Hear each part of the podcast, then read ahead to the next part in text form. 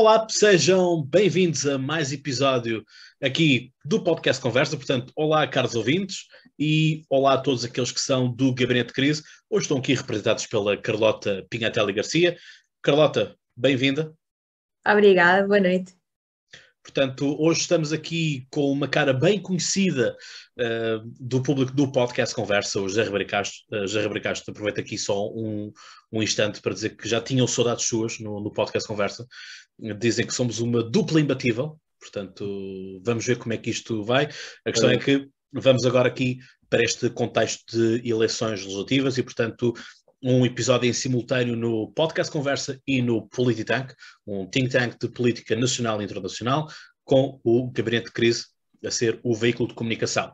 E, portanto, estamos hoje, portanto, o, último, o episódio anterior, o primeiro foi com Nuno uh, Carvalho, cabeça de lista do PSD, portanto, deem uma olhada uh, se estiverem interessados em saber as perspectivas do PSD. Hoje estamos aqui com José Ribeiro Castro, o número 2 por Lisboa, pelo partido uh, pelo CDS-PP. Portanto, José Ribeiro Castro, Carlota Pinhetel Garcia, bem-vindos e vamos então à nossa conversa. Carlota. Olá, Cláudia. Olá, Carlota. Vamos a isto. Então, boa noite. Uh, eu gostava de começar pela reforma eleitoral, tem-se falado bastante e eu sei que tem uma proposta sobre isso, então gostaria que uh, apresentasse assim um pouco qual é que é a sua visão, o que é que deveria ser feito neste sentido. Olha, esse é um, é um, é um tema predileto para mim, que eu trabalho há alguns anos, uh, numa, numa proposta que foi amadurecendo, hoje está bastante madura.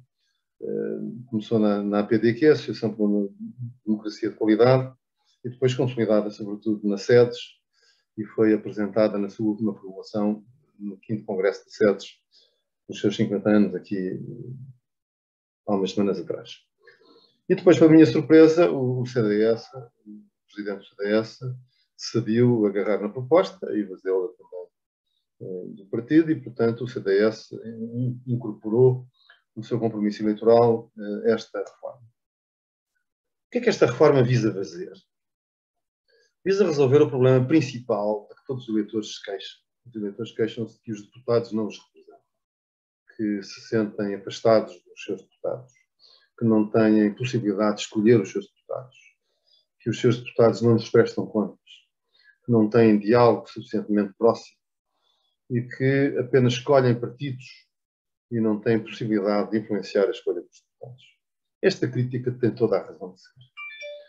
E, eh, portanto, importa corrigi-la. Até porque em 1997, já lá vão quase 25 anos, foi feita uma revisão constitucional que permite resolver este problema. Eh, os eleitores portugueses não sabem, porque os maiores partidos se escondem, e essa questão é muito subtraída do debate. Mas a Constituição, desde 1997, prevê um sistema eleitoral que não consista apenas em círculos plurinominais. Círculos plurinominais são círculos de listas plurinominais, com muitos nomes, que uh, é, é nisso que votamos desde as eleições constituintes em 1975. Mas prevê que, além destes círculos plurinominais e articulados com eles, possam existir círculos uninominais, isto é, círculos em que apenas se candidata um deputado partido, um deputado política, e, portanto, nós temos o poder de escolher. Nós podemos escolher. E um círculo nacional.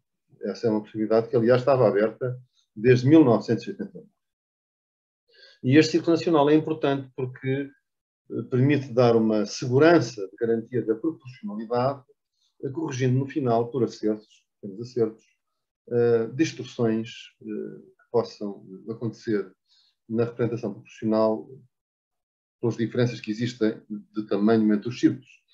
Por exemplo, hoje, hoje o sistema que temos, como nós podemos verificar uh, eleição a eleição, dá um prémio muito elevado aos dois maiores partidos e depois a partir do terceiro começam a ser penalizados. Isto é, o que é que isto do prémio? Quer dizer que os, os dois maiores partidos têm muito mais deputados do que a cota proporcional tiveram na votação. Uh, na última eleição, por exemplo, o PS teve 36, talvez 36 e tal por cento dos votos e teve 47% dos lugares na Assembleia. E o PSD teve, talvez, 28% e teve 35% dos lugares na Assembleia. Portanto, é este, portanto, o Círculo Nacional permite, mantém o prémio para os maiores partidos, mas reduz esta desproporção. Portanto, este sistema permite que o eleitor, no momento de votar, no seu boletim de voto, no seu papelinho, em vez de ter apenas o partido, tem o partido e um deputado. Portanto, na mesma ordem, ao lado, está uma coluna onde está o nome do deputado, do, do candidato ou da candidata do partido no seu círculo de proximidade. Por exemplo, uh, o CDS é o primeiro, digamos, do sorteio. Do lado esquerdo, eh, CDS e depois um, um, deputado do CDS. Depois eh, PS, um deputado do PS. O Bloco de Esquerda, um deputado do Bloco de Esquerda. PSD, um deputado do PSD. E, portanto, e o eleitor vota uma cruzinha no partido, uma cruzinha no deputado. É evidente que a, a esmagadora maioria dos eleitores, digamos 80%, tendem a votar no candidato do seu partido. Mas às vezes não o fazem. E isso é que leva os, os partidos a portarem-se bem e a apresentarem candidatos que sejam do agrado dos eleitores. E não os candidatos que têm o prémio de fazer mais fretes ao chefe e de serem os boys ou as girls do sistema. E, portanto, tudo isto gera uma dinâmica de formação das candidaturas que melhora uh, a qualidade dos candidatos uh, e uh, cria uma relação de efetivo escrutínio entre o deputado e os eleitores que melhora a qualidade da democracia. Ao mesmo tempo, os deputados também têm mais voz, têm mais autonomia quando são eleitos e, portanto, o funcionamento dos grupos parlamentares e do Parlamento vai ter mais qualidade e o sistema vai ser muito mais difícil capturá-lo por grandes interesses, porque os deputados têm mais independência. Eh, funcionam em grupo, mas têm mais independência. Eh, e, têm que velar pela sua própria carreira, porque a sua própria carreira passa a depender mais do seu mérito apreciado pelos eleitores do que do número e qualidade dos fretes que fazem a quem manda. E, e isto restitui qualidade e saúde à democracia, porque hoje os eleitores, de uma forma geral, eh, têm a ideia, e não estão longe da verdade, estão muito próximos da verdade, que os deputados são mais representantes dos chefes junto dos eleitores, uma espécie de enviados, do que propriamente representantes dos eleitores junto do poder dos chefes. E a democracia é esta relação bottom-up, não é uma relação top-down. Não é uma relação de comando, é uma relação de representação. E esta representação é uma representação política, não é uma representação teatral, não é apenas um pasto. Portanto, este, esta forma do sistema é um pequeno aperfeiçoamento. O sistema mantém-se proporcional, eh, tal como é hoje, mas melhora, melhora a qualidade dos deputados e do sistema, porque eh, melhora a saúde do seu funcionamento. E eu acredito eh, muito nisto. É um sistema que funciona na Alemanha, o nosso é melhor que o alemão, modéstia à parte, porque eh, desde logo não tem uma cláusula barreira, isto é, na Alemanha eh, é preciso ter 5% na votação nacional para ter representação no Parlamento, isso cá não, nós não podemos isso, aliás seria inconstitucional, e por outro lado tem um Círculo Nacional de Compensação que permite também resolver um problema que este sistema tem e que na Alemanha não estão a conseguir resolver. E é também melhor do que o sistema que existe na Bolívia e que existe na Nova Zelândia. Portanto, eu estou bastante satisfeito com a qualidade da proposta e é apenas necessário fazer mais difícil, que é arrancar a vontade política dos outros, dos outros partidos. Mas não tenho dúvida nenhuma que seria uma, uma revolução no bom sentido uh, da nossa democracia e daria uma saúde extraordinária e um, uma participação cidadã eh, que, que se perdeu. É? As pessoas já parece que se esqueceram que nas últimas eleições nós tivemos mais de 50% de abstenções das eleições legislativas. Isto é péssimo. É péssimo. Uh, e é muito perigoso, é muito perigoso uh, para o futuro da democracia uh, ter taxas de abstenção desta, desta dimensão, porque significa um desinteresse completo e, e mais do que desinteresse, crítica duríssima relativamente ao hum. Mantendo aqui, Cláudia, não sei se tens mais alguma pergunta que subsequente. não. Uh, mantendo a questão, vamos, já que estou aqui no ponto da, da saúde, uma pergunta que vamos fazer a todos, as perguntas que nós vamos fazer, estamos a fazê-las a todos os partidos, portanto isso é um ponto importante a ressalvar para quem nos está aqui a ouvir ou a ver. Um, A pergunta que eu coloco é: vacinação deve ou não ser obrigatória? Não, não deve. Não deve ser obrigatório. Eh, eh, os cuidados de saúde, de uma forma geral, não devem ser impostos. Não é? Eh, e é um princípio geral, creio que no nosso doutrina vacinal, que a vacinação não seja obrigatória. Acho que deve haver mecanismos de persuasão, e, portanto, eu sou a favor da vacinação, já tenho a, a, a vacinação completa com dose de reforço, como agora se diz, e acho que isso é, é muito importante combater as ideias contrárias à vacinação, mas a liberdade pessoal é um valor superior a tudo isso. Carlota.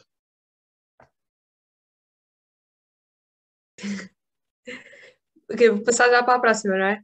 Uma pergunta a mim, eu depois corto isto. Uma pergunta a ti, uma pergunta a mim. Sem stress. Uh, quais as razões para a estagnação social e económica do país nos últimos 20 anos? Assim, uma levezinha. É, é, é, infelizmente é mais do que 20 anos.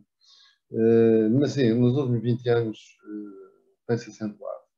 Uh, há quem reflita que teve a ver com também a adesão ao euro e, e a forma errada como nós adaptamos às políticas de Deus. Mas eu, eu, eu creio, e o CDS tem isso também no seu compromisso eleitoral, que tem a ver com falta de ambição e, e e uma escapatória que a gente deixa aos políticos e aos líderes. Se repararmos, os nossos líderes políticos e responsáveis, de uma forma geral, jamais se comprometeram, que eu me recordo, nos últimos 20 ou 40 anos, eh, com qualquer taxa de crescimento anual. Portanto, conseguem sempre evadir a questão. Vamos crescer, vamos crescer muito, vamos crescer não sei o quê, mas nunca dizem 3%, 4%. 4,5%, 3,5%. Nunca põem a cabeça no centro. E é isso que o CDS diz. É preciso que os políticos ponham a cabeça no centro.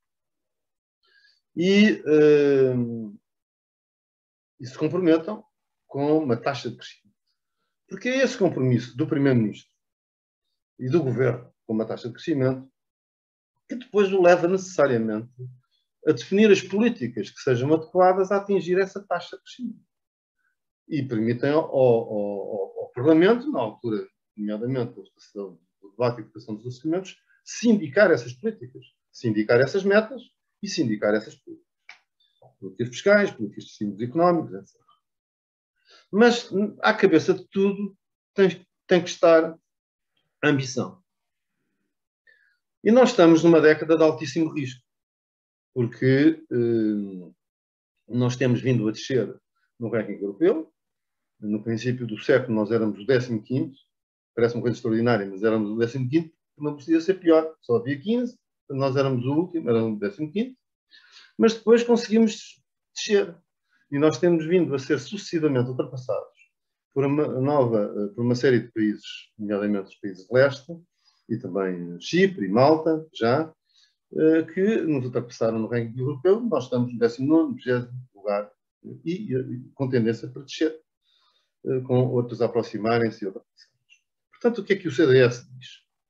Nós temos que definir um, um, um método de, de, de, definição das nossas ambições. E esse método é este.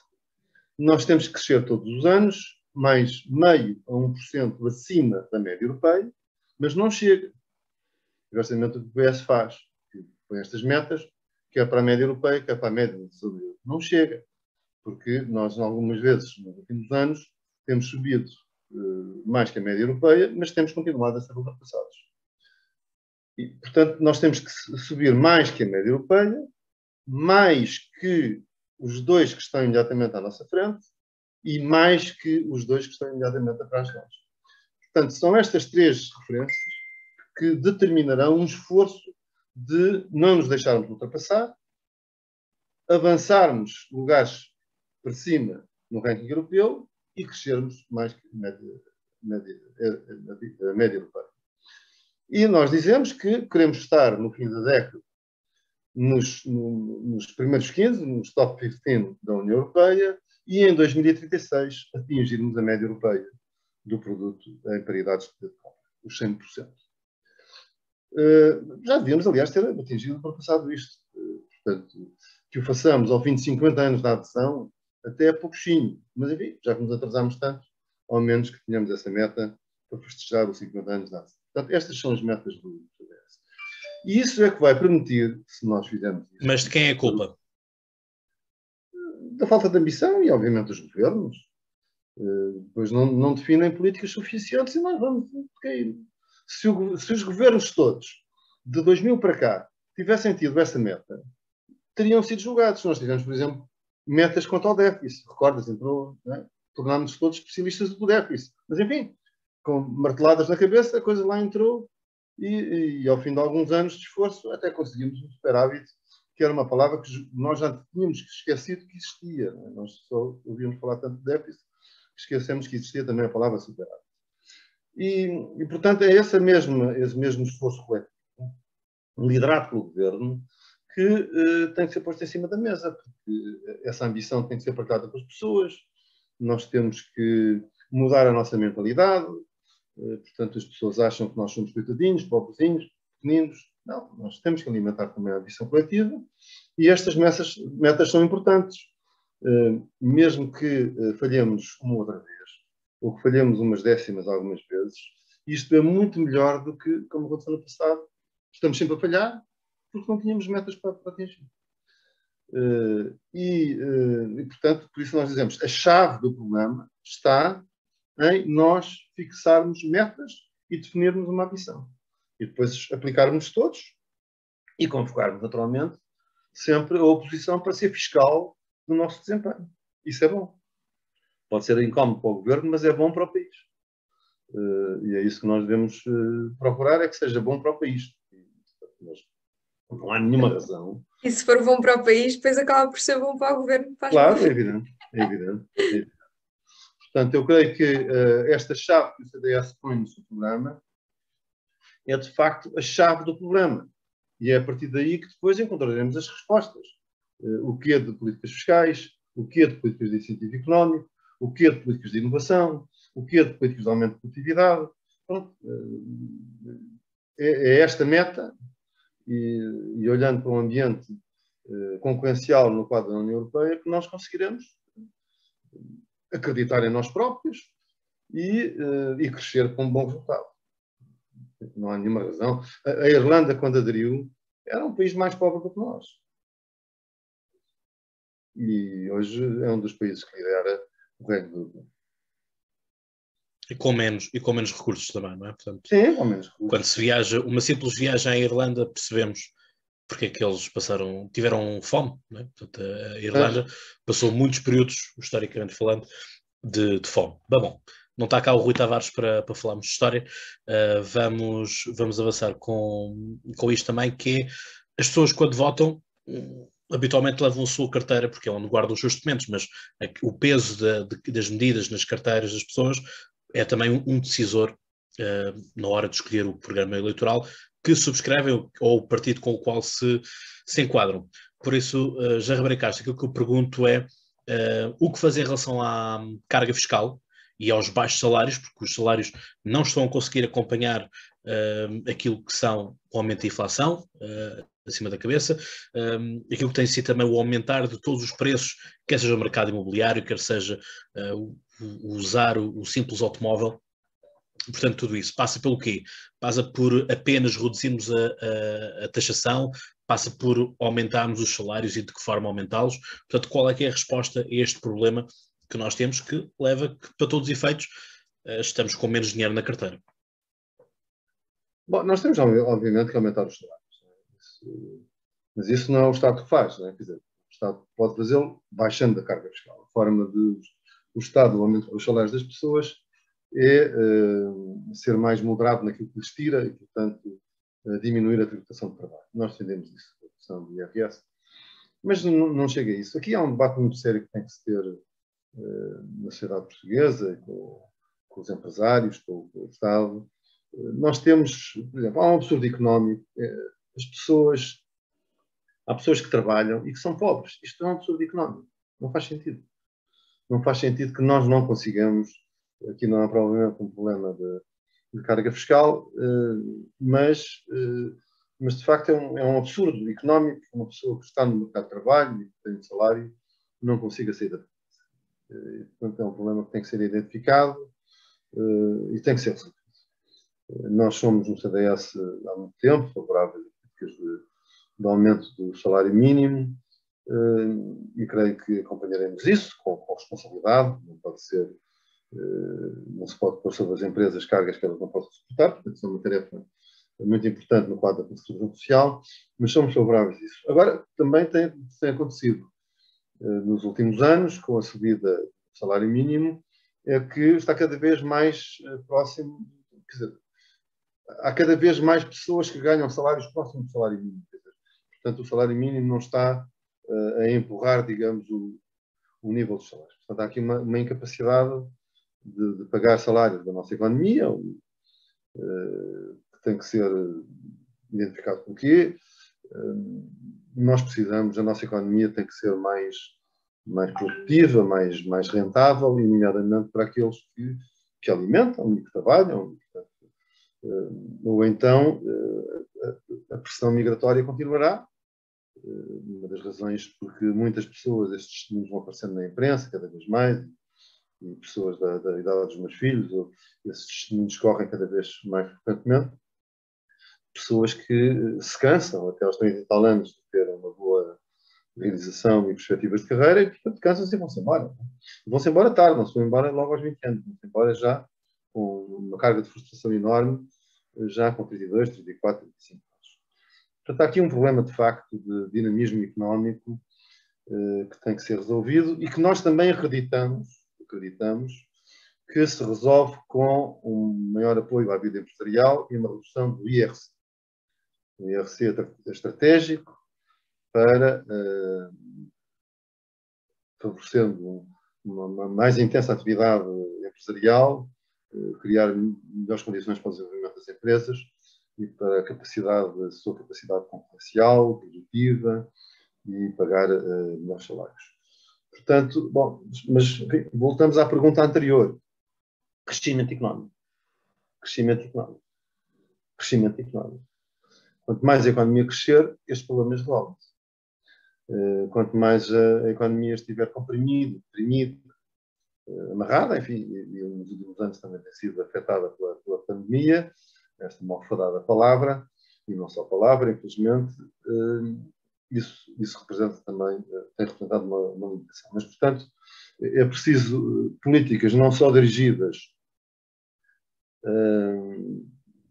à melhoria, dos salários e à redução do IRS, mas também políticas fiscais, redução do IRC, que permitam uma, uma, uma atividade económica mais intensa e uma capacidade de, de remunerar melhor do que tem hoje.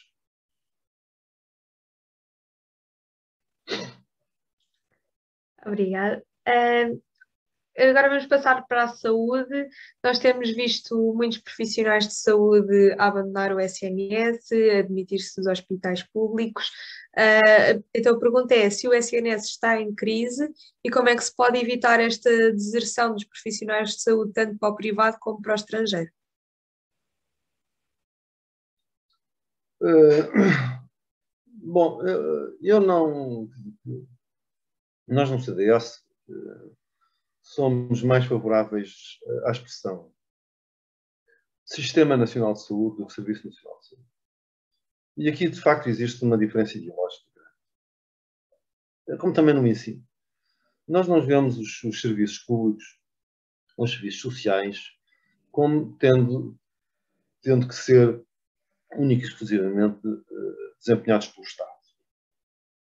Acho que o Estado tem o seu papel, deve ser também um prestador, mas não deve contrariar a existência de prestadores privados ou prestadores do setor social, eh, que têm também a sua capacidade de resposta e deve gerir uh, a oferta de uma forma articulada. Portanto, em, em última análise, o que interessa é que quem procura cuidados de saúde os possa encontrar seja no hospital público, eh, em primeira linha, seja no hospital eh, privado, se tiver um seguro, ou, ou, ou do setor social, as misericórdias e outras entidades desse tipo, sindicatos, etc. Eh, como existe em alguns casos. E, portanto, eh,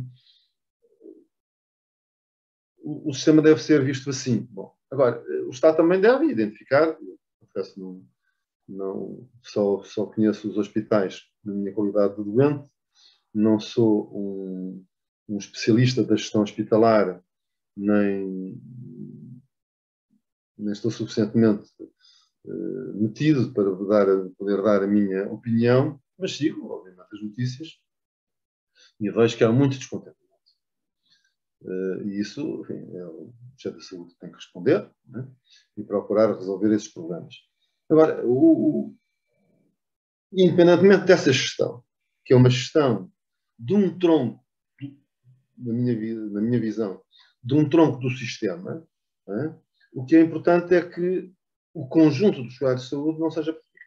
Portanto, a pluralidade da, da, da, da oferta uh, no Sistema Nacional de Saúde e da sua população é boa. Eu, há muita gente que é, uh, que é inimiga, por exemplo, da ADSE e dizendo que não pode ser um serviço, um sistema de seguro público. Não percebo porquê. Quer dizer, se uma coisa existe e funciona, é deixá-la funcionar. Uh, a ADSE é um, é um sistema que tem a sua tradição, é um sistema, começou por ser é um sistema de, de, de, seguro de saúde dos funcionários públicos, pode ser alargado, mas é um, é um, é um, é um seguro eh, social, portanto, as pessoas pagam em função do seu eh, vencimento e não em função dos riscos cobertos, como é um seguro normal. É? A pessoa faz um seguro normal, eh, paga, quer dentista ou não quer dentista, quer gravidez ou não quer gravidez, quer pronto, escolhe os riscos, os riscos de, de, de saúde que, que, quer cobrir e, portanto, e, portanto, paga em função disso, seja pobre, seja rico, acabam de pagar o mesmo. Na ADSE não é assim, paga em função da capacidade competitiva. Portanto, é um, é um sistema de seguro, de saúde, muito interessante e com virtualidades. E lá está, desde que produza bons resultados, uh, isso alivia a pressão sobre o Serviço Nacional de Saúde desse distrito, isso é bom. Uh, e, portanto, nós devemos ter esta visão aberta e não obcecada, porque essa visão obcecada vai bater com a cabeça na parede e vai acabar por destruir o Serviço Nacional de Saúde. Isto é, olha, é, é, um bocado como a geringonça, não é? Portanto, é preciso ter várias peças e deixar que uh, ande de acordo com, com, com os momentos e com os solavancos e se há um braço do sistema que está com problemas críticos de gestão, os outros asseguram as respostas e assim sucessivamente. Portanto, é, é sobretudo isso que, que, se deve volar. Portanto, há um, há, um, há um, remédio que é péssimo para o Sistema Nacional. Há um remédio que é péssimo, é veneno, ideologia. Ideologia é um remédio venenoso para o Sistema Nacional. Portanto, o Estado deve ter o seu braço importante, os centros de saúde, os hospitais públicos, etc. Eu só posso dizer bem das vezes que fui, fui atendido, não tenho nada contra isso, mas a pluralidade do sistema é a grande garantia de que, no conjunto, o Sistema Nacional de Saúde funciona bem. E tal como foi dito pelo, no, enfim, no debate, no frente a frente, entre António Costa e Rui Rio, Rui Rio disse que não está em causa uh, o mérito ou a qualidade dos profissionais na hora de atender. O problema é chegar ao, ao atendimento. Né? Portanto, são as longas filas de espera claro. que se tem, que foram agravadas é, por esta questão da pandémica, olha, não é? Nós temos, é um, é um sistema que já existe para cirurgias, mas não existe para consultas. E isso é uma garantia que qualquer utente do Serviço Nacional de, Nacional de Saúde que está uh, semanas e às vezes meses à espera, né, possa ir a um hospital privado uh, para ser atendido. Portanto, isso, isso devia estar em vigor. Não é? Portanto, volto ao, que disse há pouco. O essencial é que o cuidado de saúde, o atendimento do doente seja feito, seja onde for. Nós, enfim, já entrevistámos o, o Carvalho, uh, falei do, do, PSD, vamos entrevistar uh, amanhã, portanto, na segunda-feira, estamos a gravar no, no domingo, vamos gravar com, com a Iniciativa Liberal, mas aquilo que me parece, pelo menos da, da conversa aqui, é que para vocês, os três, não haverá assim um grande problema de criar uma geringonça à direita. Onde é, onde é que estes três partidos bom, bom, eu, podem chocar? Eu. Uh, é que isto é, é quando, quando, quando, começa a ser tudo demasiado fácil e tudo demasiado bem orquestrado, não, o, há, há, que desconfiar. Essa coisa da geringonça também é O que, é, o que é que foi Uma coisa são a geringonça e outra são acordos eh, interpartidários ou coligações, que sempre existiram, sempre houve coligações. É? Bom, mas não, vamos lá ver o que, o que é que era a geringonça. A geringonça foi um, um modo específico de acordos uh, políticos interpartidários que não era nem uma coligação, nem um acordo uh, parlamentar, mas foi de facto uma coisa desengonçada, que foi concebida numa determinada circunstância. E qual foi esta circunstância? Foi a única vez que se produziu nas eleições portuguesas. Foi a existência de uma maioria de esquerda, mas em que o partido mais votado na maioria de esquerda não era o partido mais votado a nível nacional. Isso nunca se tinha produzido. Foi a única primeira vez que se produziu. E, portanto, nessa circunstância, diversamente do que aconteceu em todas as outras alturas em que isso ocorreu, de maioria de esquerda, e acontece uh, agora ainda, na legislatura iniciada em 2019, o PS não se pode atirar sozinho para fora de pé confrontando o resto da esquerda para apoiar uh, o Chumbar, como sempre tinha acontecido, com Mário Soares, com, com António Guterres e com José Sócrates. O José Sócrates no segundo governo, que caiu com o PEC 4. Uh, António Guterres no primeiro governo foi minoritário e que durou a legislatura toda. O segundo é que depois caiu com ele atirou-se para o pântano, ou do pântano fora, e uh, Mário Soares no primeiro governo da nossa uh, democracia constitucional.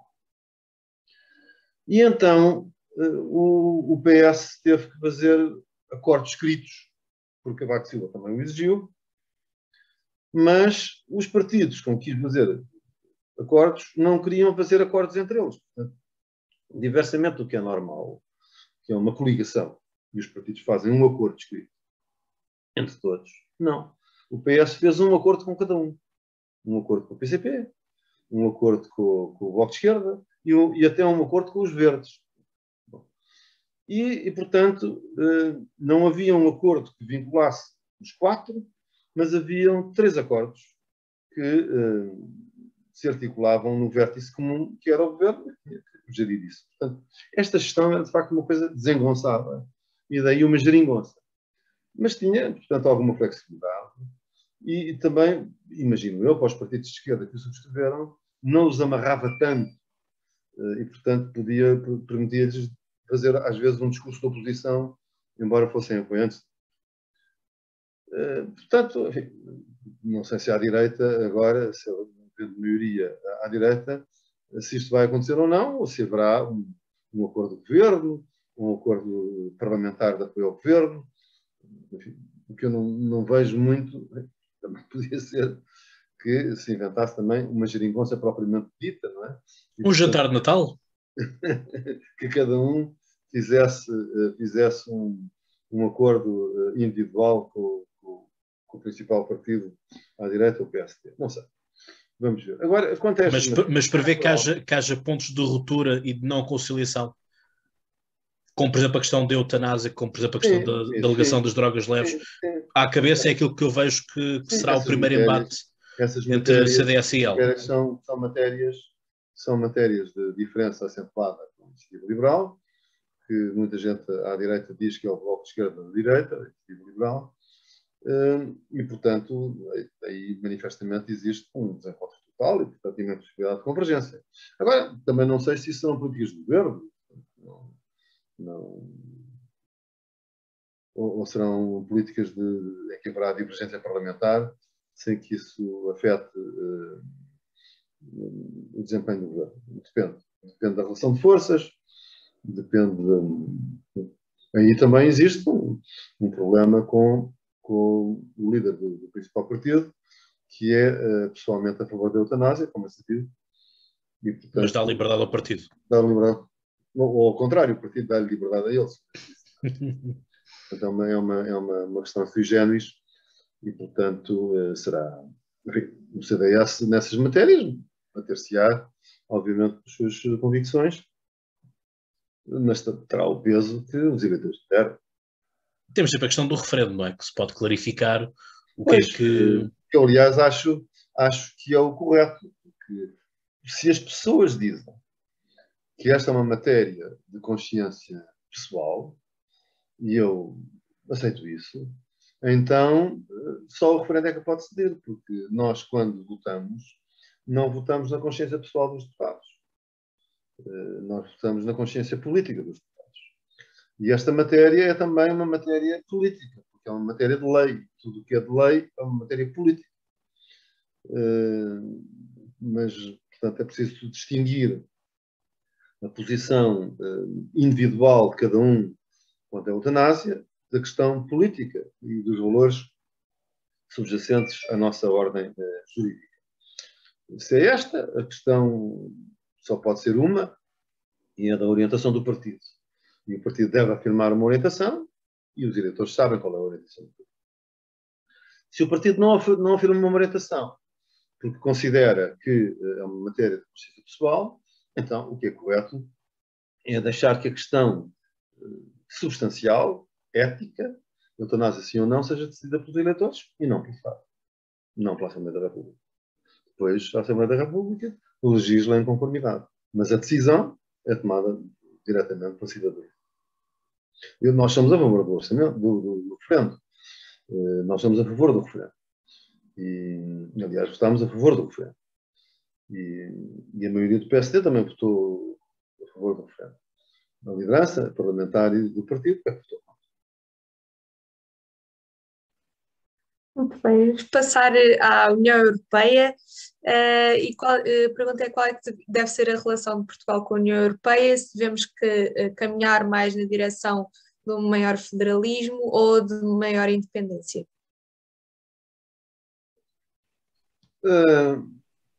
eu creio que não devemos caminhar no sentido maior federalismo. e acho que esse caminho leva a à destruição da União Europeia e levará uh, à saída de mais Estados. Leva a um conjunto de conflitos que acabarão por levar à fratura dos, do, da União Europeia. É, acho que é negativo.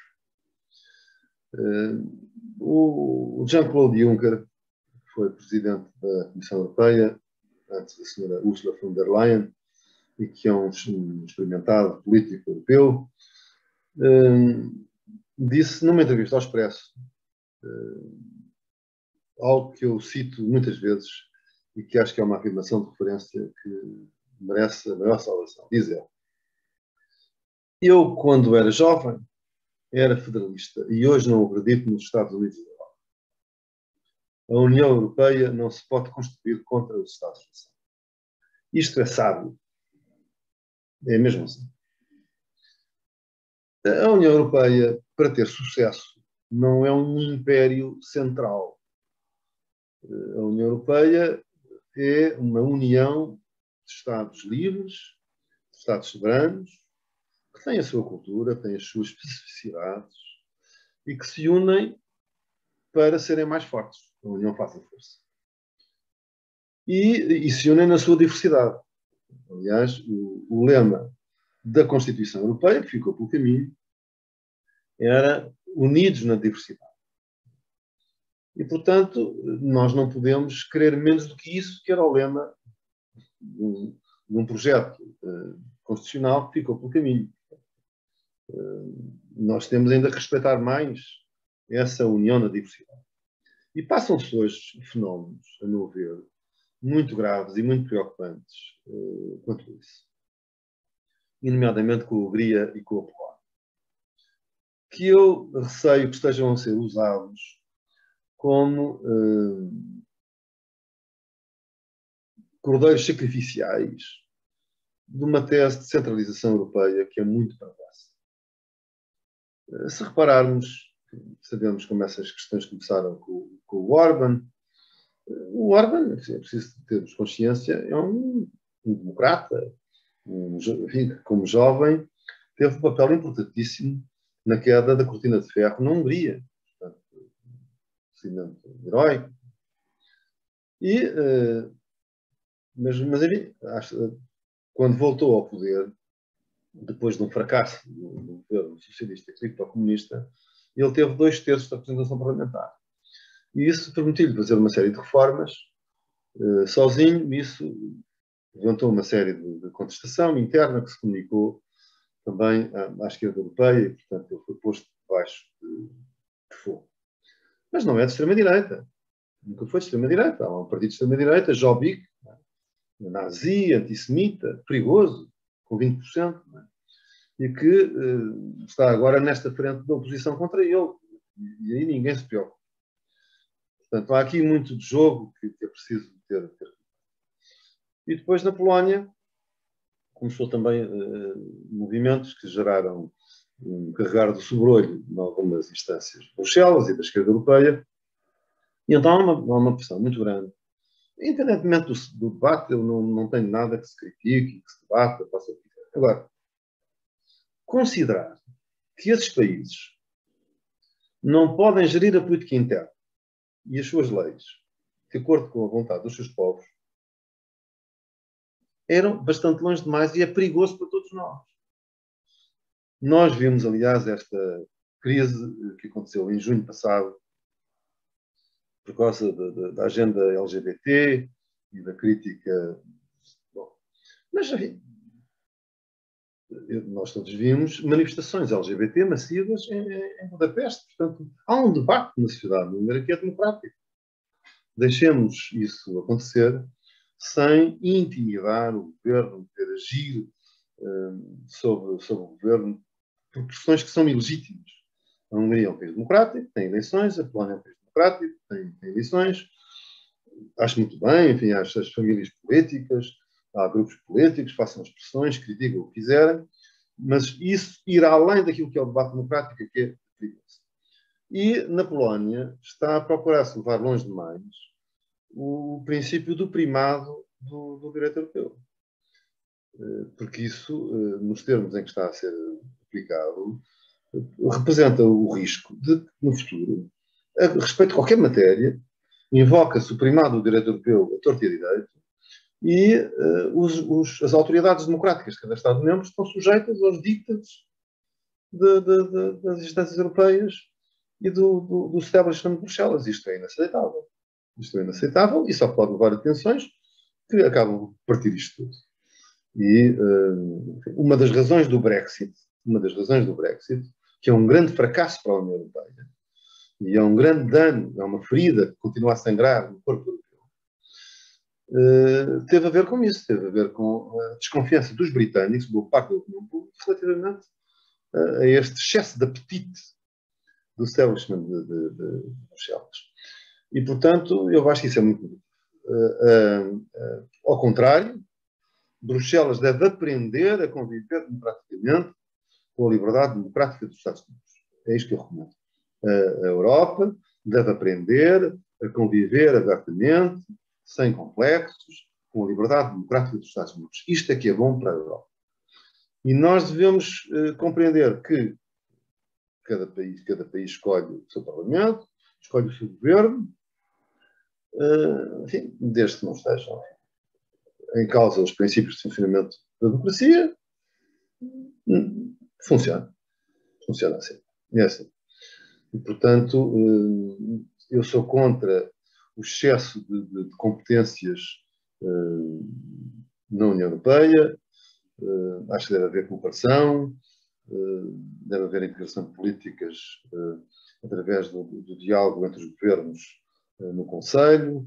Deve haver um maior envolvimento dos Parlamentos Nacionais na, na política europeia, uma maior interação entre os Parlamentos Nacionais e o Parlamento Europeu de baixo para cima, não de cima para baixo, e uma maior consciência dos cidadãos na, na, política europeia. Nós hoje pouco participamos na, na, política europeia, é terrível. As pessoas estão completamente aliadas no que se passa nas instâncias europeias. E isso é que não pode ser, isso é que é um perigo para a Europa, porque isso é, é, é, um, é um, governo que manda em nós e nós não tocamos na bola, nós não, não sabemos o que é que está a passar. Esse é que é um problema que tem que ser resolvido. Uh, não são os problemas da Polónia, da, da, da Hungria, são lá os húngaros e os polacos por causa deles, são estes problemas que têm a ver com as nossas questões e que uh, nós não sabemos como é que estão a ser tomadas as decisões que nos dizem respeito. Quando temos feito justamente o caminho um, inverso, ou seja, se agora podemos sentir-nos mais desligados da União Europeia, a verdade é que nós cada vez mais vamos progredindo, nós cidadãos europeus, naquilo que é o impacto direto que nós temos no, nas, nas, instituições europeias. Não é? é preciso lembrarmos, basicamente, que há duas, há duas décadas atrás eram os parlamentos nacionais que enviavam os eurodeputados. Portanto, é Sim. é uma coisa que em Portugal, em Portugal isso nunca se nunca, nós sempre fomos para, para eleições, talvez não, nós, na, na, na nós aderimos. Assim. Na primeira ainda foi assim. Na primeira ainda foi assim, porque foi uma, digamos, eh, foi provisória, não é? Portanto, nós aderimos, nós entramos Exato, em 86, pronto, aí sim. E as primeiras eleições foram em 87. Pronto, e, portanto, de 86 a 87 foram.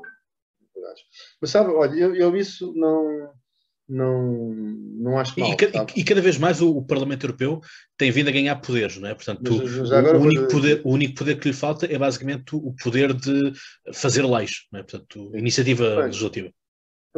Bom, isso acho que seria um grande perigo. Eu sou, sou contrário à iniciativa legislativa dos deputados, mas acho que está bem assim. Sim, mas pronto, mas é, é só o que falta a nível de, de, de evolução do poder. 730 deputados, cada um se pusesse a fazer leis, nós já temos leis que chegam. Uh, mas eu não, por acaso, não é discussão, mas muito rapidamente. Eu creio que não seria mau, uma evolução das justiças europeias, que nós passássemos a ter um Senado e um, e um Parlamento europeu. É? E o Senado seria eleito diretamente como são os deputados. E o Parlamento Europeu voltaria a ser, como já foi, deputados eleitos pelos Parlamentos Nacionais. Isso teria a vantagem de que, entre o Parlamento Europeu e os Parlamentos Nacionais, eh, as câmaras baixas, eh, passaria a haver uma, uma ligação eh, muito estreita. E, portanto, aquilo que é a tarefa de acompanhamento dos Parlamentos Nacionais do trabalho do Parlamento Europeu passaria a fazer-se. Hoje é muito mal feito. Há uma grande distância. Por outro lado, hoje muitas vezes acontece que o Parlamento Europeu tem as maiorias nacionais ao contrário do que se passa no país, porque como as eleições europeias não coincidem com as eleições nacionais e muitos povos usam as eleições europeias para mostrar cartões amarelos aos governos eh, e as eleições não se fizeram para mostrar cartões amarelos, fizeram-se para nomear representantes. Muitas vezes, por exemplo, eh, existe um país que tem uma maioria socialista eh, no governo e, mas a maioria que está na, na, no Parlamento Europeu é conservadora. Foi, foi à vontade. Ou, ou vice-versa. Tem um, uma maioria conservadora no Parlamento Nacional e tem uma maioria socialista no, no Parlamento Europeu. Portanto, isso deixaria de acontecer, porque sempre que houvesse uma eleição nacional, a fração correspondente do Parlamento Europeu seria uh, ajustada. Portanto, haveria uma coerência política entre uh, o Parlamento Europeu e as bases dos Parlamentos Nacionais. Portanto, eu, eu creio que, que isso seria um sistema que poderia melhorar bastante uh, a, democracia, uh, a democracia europeia. Mas o, o, que nós devíamos era, por exemplo, nós andamos há, há décadas uh, a bater-nos pelas interligações elétricas entre a rede elétrica portuguesa e da Península Ibérica e a europeia. Não conseguimos vencer, não conseguimos vencer esses votos. Não conseguimos vencer as resistências. Nós temos problemas fundamentais com a ligação ferroviária à Europa nós não conseguimos entrar. Por causa da bitola ibérica. Sim, está bem, mas isso é um problema que se resolve. Nós, nós temos é que resolver isso. Isso para nós são problemas vitais para nós. E nós, portugueses, aqui não lutamos por essa parcela da agenda europeia que é fundamental. A agenda europeia é o que nos põe à mesa. Nós não conseguimos pôr nada à mesa. E estes temas são fundamentais. São fundamentais para o nosso bem-estar, são fundamentais para o nosso desenvolvimento, são fundamentais para não haver desperdícios na, nossa, na, na, na, nossa produção elétrica e, e, abusos que acontecem se nós estivermos ligados à Europa eh, em, em, matéria de rede elétrica. O excesso de produção que nós temos às vezes é vendido nos mercados do, centro da Europa em vez de parar ali nos Pirineus. E, e também podemos importar uh, energia que vem de França, nomeadamente, e não apenas de Espanha. Portanto, o mercado funcionaria bastante melhor. Hum. Nós teríamos energia mais barata. Uh, e não conseguimos vencer essas resistências. Hum. Portanto, são este tipo de temas que nós precisávamos de, de pôr e são esses que nós devemos. Mas, enfim, os deputados europeus não, não falem connosco, não falam connosco, nem nós com eles. Fica complicado. Os partidos, os, os partidos não, não, não os apresentam, não, é como se quiser, é, é, como se fossem embaixadores enviados para o estrangeiro. Não são enviados para o estrangeiro, são nossos representantes em instâncias de poder da maior importância. Sim, até porque eles também estão alocados em famílias políticas, não estão, os portugueses Sim, não estão mas, todos juntos, os espanhóis todos juntos. o seu passado, nós ainda, nós ao fim de, de quase 40 anos. Rebrigados, temos que passar já para a próxima pergunta, portanto, muito rapidamente, se quiser Ao fim de quase 40 anos de integração, ainda não fizemos o apoderamento da nossa qualidade de cidadãos europeus. Pronto, essa é, é, uma, é uma questão pertinente. É? Uh, como eu costumo dizer, sempre dizer, há quem nasce cidadão europeu e houve quem, quem se transformasse em cidadão europeu, no sentido de nascer antes ou depois de, de Maastricht. Uh, Castro, a última pergunta que nos traz aqui é, na sua opinião, na opinião do, do, do, CDS, qual é que é a medida mais urgente a ser aplicada logo? Assim que se forme o governo, e portanto, nós aqui colocamos sempre na perspectiva de que o entrevistado ganha as eleições, portanto, que há aqui uh, uma, uma, maioria onde, neste caso, o CDS faça parte, uh, integrando governo ou não integrando governo, ou fazendo pressão uh, legislativa, qual é que é a medida mais importante a ser aplicada, mais urgente? Olha, eu creio que duas. Uma, ou melhor, três. três.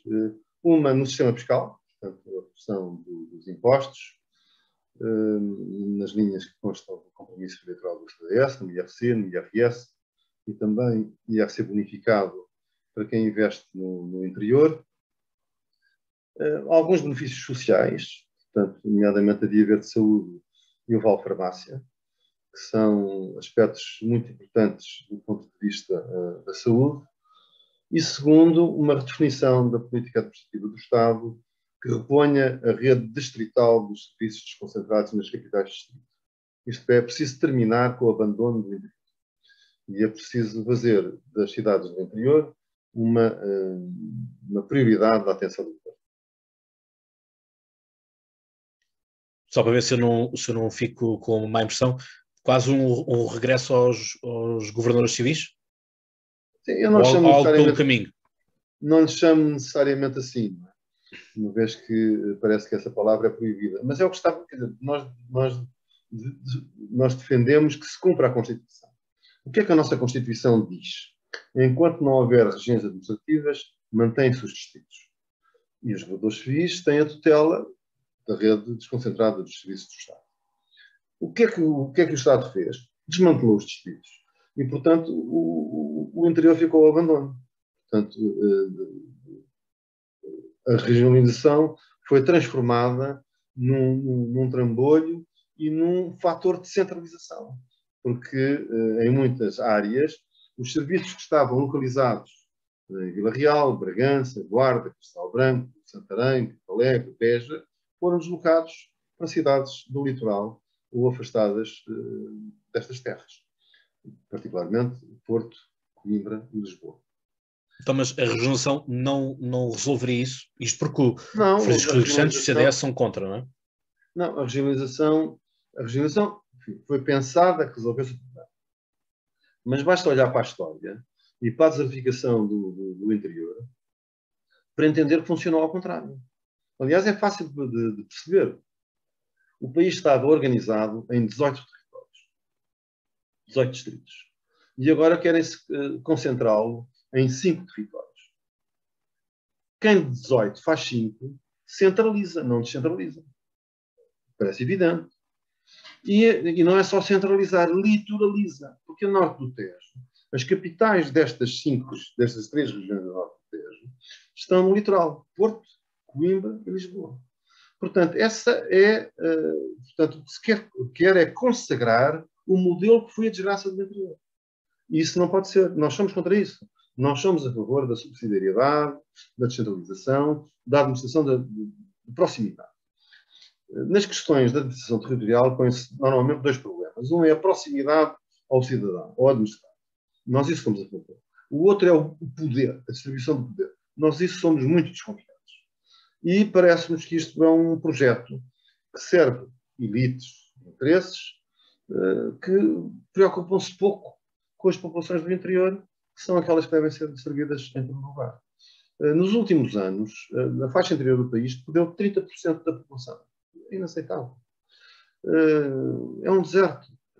As, as, as, pessoas são. Então, e por que não fazer uma regionalização conforme funcionam as regiões em França, por exemplo, que têm parlamentos próprios, têm governos quase próprios e que convergem justamente para, para uma região em específico. Não digo que tínhamos que fazer essas cinco regiões per si.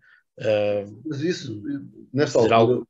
nesta altura isso, isso pode ter uma evolução a partir daí. Até porque, no nosso desenho administrativo, os distritos não só eram uma circunscrição administrativa, onde havia o governo civil, mas como também eram uma autarquia local, onde havia uma junta distrital e a Assembleia Distrital. Portanto, o desenvolvimento do lado autárquico dos distritos pode acontecer, mas nesta altura o que é urgente é voltar a esses territórios. Devolver confiança e segurança a essas populações. Foram completamente abandonadas. Têm uma história de 20, 30 anos de abandono, que se vê no mapa pela estatística. Vê-se vê no mapa o que está a acontecer. Uh, agora, disse é preciso dar mais deputados porque essas pessoas não têm representação no Parlamento. Não é preciso dar mais deputados, é preciso dar mais gente. É preciso dar mais condições para as pessoas lá viverem. Uh, e viverem com confiança, viverem com segurança. E isso chega. Portanto, deixemos de fantasias. Uh, a verdade é que a história da regionalização é um fracasso. São 40 e tal anos de, fracassos, e de avanços e recuos e de, de enganos. Uh, uma até ao referendo, uma até ao referendo. Depois o referendo recusou recusou isso. 60% contra, 35% a favor. Eu votei a favor, mas perdi, acabou. E, portanto, isso gerou uma grande desconfiança. E em vez de se adequar uh, o projeto ao referendo, não, teimou-se, quis chatear. E, portanto, foram mais 20 anos perdidos. De, de, de sistemas, de comunidades urbanas, comunidades intermunicipais, está tudo encravado. É preciso desencravar o sistema. E para desencravar o sistema é preciso parar de vez esse espantalho, tornou-se um espantalho que se chama regionalização. Definir princípios, regressar a uma rede que existe no terreno, eh, mesmo que fosse para já apenas desconcentrado, isto é, sem descentralização, os deputados eleitos pelos distritos têm capacidade suficiente para fazerem fiscalização democrática dos serviços concentrados do Estado, do governador civil e dos serviços concentrados do Estado, se depois for para evoluir para uma descentralização, separando eh, como se fez na Suécia. A Suécia tinha os condados e esses condados passaram, eh, coincidiram com, com as regiões. No mesmo território, há o condado, onde há um governador e há um, uma região que se formou em, em 2019 e que exerce competências descentralizadas. Mas, mas foi no, no, nos territórios tradicionais, a que os suecos estavam habituados e que estão, eh, fazem parte, digamos, do seu espaço de força. Isso pode, pode acontecer, mas para já é preciso devolver confiança às pessoas. As pessoas não acreditam. E eu, se vivesse na Guarda, também não acredito. Quer dizer, só um tolo é que acha, em Bragança, que em Bragança as pessoas acham que são governadas a pedir do Porto e que isso é um progresso para ela. Claro que não é. Ou que na Guarda ou Castelo Branco é governada por Coimbra e que isso é um progresso. Claro que não é. O que as pessoas precisam é ter condições em Castelo Branco de serem atendidos na economia, no, no turismo, no ambiente, na, poderem ali tratar, como, como acontecia uh, antigamente. Portanto, com serviços concentrados que, do Estado. Pois, isso pode, pode evoluir, deve evoluir, com descentralização, mas com, também não criando órgãos a mais. Se calhar, nós podemos chegar, nós podemos chegar a, um absurdo, quer dizer, não vamos criar parlamentos porque vamos criar parlamentos. Agora as pessoas também acham que as assembleias municipais são os parlamentos municipais. E agora toda a gente são deputados municipais. Qualquer dia também são deputados de freguesia. Isto também é uma, uma fantasia. Uh, são órgãos administrativos, não, têm, não são órgãos políticos, não merecem sequer essas denominações. São eleitos locais. E, portanto, nós não podemos também encrescer e engordar o, peso dos serviços do Estado. Uh, temos, temos que ir concluindo. E, portanto, o, o, urgente é repor confiança e proximidade uh, junto dos administrados. E depois se vê. Muito obrigado, José Castro. Carlota, não sei se tens alguma questão que queiras colocar muito rapidamente. Não, não, queria só agradecer também. Obrigado. Portanto, muito obrigado, Carlota. Muito obrigado, Cláudio. É isso, nós é que é um agradecemos. prazer conhecer a Carlota, um prazer ver o Cláudio. Igualmente. Obrigado, obrigado. Esta já deve ser a sua nona ou décima participação no podcast Conversa, portanto, uh, enfim, super residente, portanto, do, do, lugar da dispensa já tem direito à sala também. Tá portanto, é, é, assim que os, podcast, os podcasters residentes aqui no podcast Conversa são tratados. Portanto, Jair Ribeiro Carlota, muito obrigado por ter estado aqui. Jair Ribeiro uh, obrigado. Uh, boa sorte para a campanha para, para todos. Eu, são os votos que quer o Polititank, quer o podcast Conversa desejam, portanto as, as população, a população que, que vote, as pessoas que escolham uh, e que depois, para além de escolherem, que daí para a frente celebrem o contrato social e escrutinem os seus uh, eleitos. Portanto, vejam quem é que votaram, mesmo que não possamos fazer esta reforma, que já aqui foi falado no início do episódio, que elas próprias procurem fazer esta reforma no sentido de reformar, reformarem-se elas próprias e fiscalizarem elas mesmas os seus deputados, pelo menos aqueles que foram eleitos pelos seus círculos eleitorais, mesmo que não sejam dos seus partidos, pelo menos devem um, um pedido de satisfações, porque, para todos os efeitos, o voto é secreto. Fica aqui a dica. Portanto. O, o voto antecipado parece que se calhar não é. Não, é, é, não, o voto antecipado é, é, secreto, continua a ser secreto porque o boletim branco é, é lá colocado, não tem nome, portanto, uh, isso é secreto. Ninguém abre atenção, quando o voto foi depositado, no dia seguinte, na, na eleição seguinte, no, no, dia 30, ninguém vai abrir aquele envelope. Aquele envelope vai lá para o meio, depois é aberto quando a urna é despejada. Eu já estive nessas eleições, portanto, é assim que é, assim que é o procedimento. Pelo menos o regulamento manda assim. Portanto, eu despeço-me com aquela amizade de sempre. Se estás no gabinete de crise, já sabes, pensa muito e até lá, boas crises. Se estás no podcast Conversa, como eu costumo dizer, e tu sabes então mais cor, até lá tem boas conversas. E já agora, dia 30 de janeiro, vota. Um abraço. Um abraço.